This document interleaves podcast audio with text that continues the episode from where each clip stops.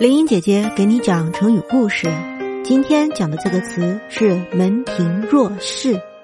庭是院子，若是像，市是集市。门前和院子里的人很多，像市场一样，形容觐见的人很多。现在用来形容来的人很多，非常热闹。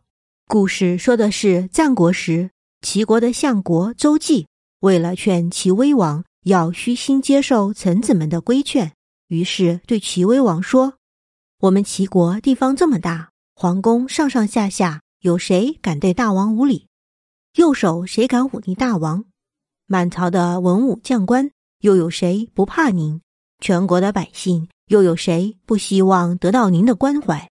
看来恭维您的人一定很多，可是这样不好，您一定会被蒙蔽的很严重。”齐威王听了。觉得很有道理，马上下令给全国的官员百姓奖励正直而敢规劝他的人。于是进宫提意见的人很多，热闹的像集市一样。这就是门庭若市的故事。